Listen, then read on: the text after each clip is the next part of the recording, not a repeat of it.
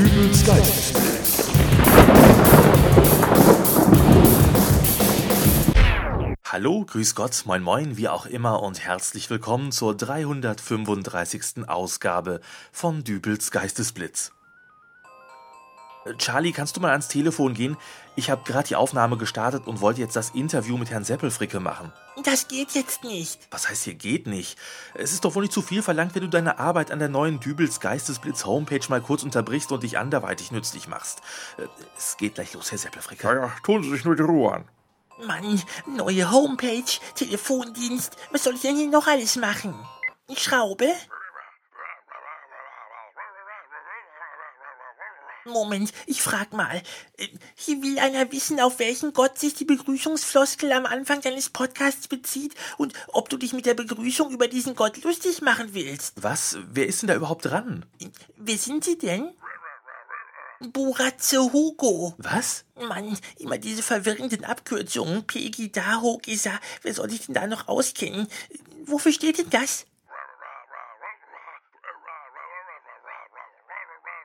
Und? Was sagt er? Bundradikaler Zensurbeauftragter humorloser Gottheiten. Buratze Hugo. Leg auf, Charlie.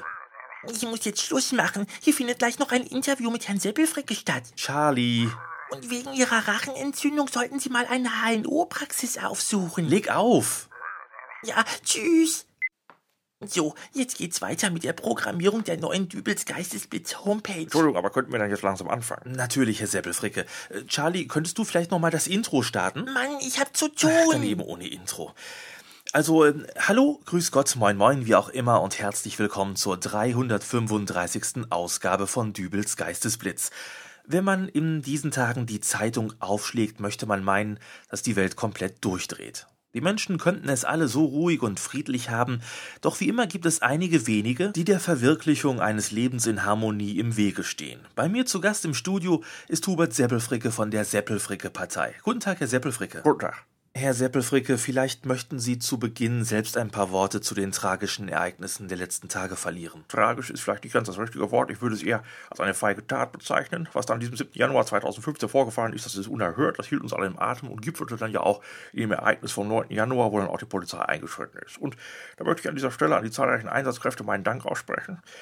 Ich hatte selber noch an dem besagten Freitag einen Termin in der Gegend und wenn die Polizei dann nicht kompetent die Situation entspannt hätte, wäre dieser Termin wahrscheinlich geplatzt. Das wusste ich gar nicht, Herr Seppelfricke. Sie waren letzte Woche in Frankreich? Wo war ich? In Frankreich? Nein, ich war hier in Hamm. Ja, aber Sie sagten doch gerade, dass Sie einen Termin in Paris hatten. Wieso Paris? Den Termin hatte ich bei meinem Zahnarzt Dr. Probst in der Innenstadt. In der Innenstadt?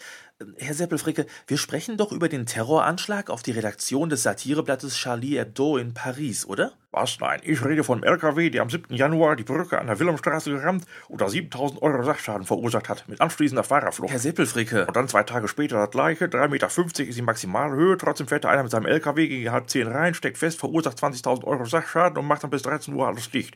Ich hatte für 13.15 Uhr einen Zahnarzttermin in der Innenstadt und komme da fast nicht hin, weil der komplette Bereich unter der Brücke mit irgendwelchen runtergefahrenen Kisten blockiert ist. Herr Seppelfricke, als ich Sie gestern zu diesem Interview eingeladen hatte, da dachte ich eigentlich, dass wir über die Ereignisse in Frankreich reden. Sie haben mich am Telefon gefragt, ob ich in Ihrem Podcast ein Statement zu dieser chaotischen Situation, die von ein paar Fehlgeleiteten verursacht wurde, abgeben Herr möchte. Seppelfricke, Und das ist ja nun auch nicht das erste Mal passiert, dass sich da ein LKW unter der Brücke verkeilt hat. 2014 gab es da auch noch einige andere das Vorfälle. mag ja sein, aber... Nee, nix, aber das ist jetzt ein Thema, das muss diskutiert werden. Das kann nicht angehen, dass da alle Nase lang LKW unter der Brücke die Wilhelmstraße verstopfen, nur weil die derzeitige Regierung sich zu fein ist, da mal schadenbegrenzend einzuschreiten. Hat da mal jemals jemand die Brückenhöhe nachgemessen, ob die Beschilderung korrekt ist?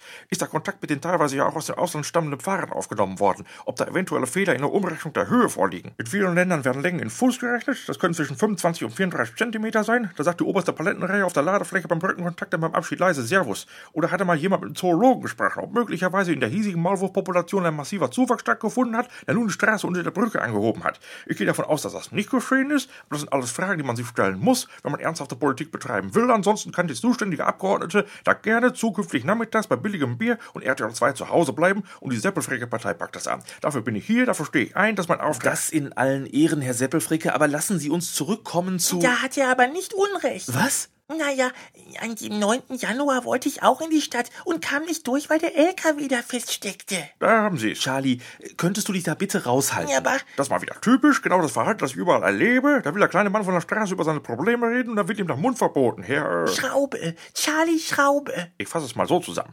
Jeder von uns hätte da auf der Wilhelmstraße im Stau stecken können, weil ein LKW die Straße unter der Brücke blockiert. Der Herr Schraube, obwohl, äh, darf ich Charlie sagen? Gern. Charlie ist so gesehen ein Sinnbild für uns alle, die wir immerzu im Stau auf der Wilhelmstraße stehen. Ich bin Charlie und auch Sie sind Charlie, Herr Dübe. Sagen Sie es Das ist ruhig. jetzt alles nicht wahr, oder? Nur Mut, sagen Sie es. Ich bin Charlie. Ich, Ich bin raus. Herr Seppelfricke, ich danke für das Gespräch. ich bin hier, ich habe Zeit, man kann über alles reden. Aber jetzt sagen Sie es doch auch mal. Ich bin Charlie. Wo gehen Sie denn jetzt hin? So habe ich ihn ja noch nie erlebt.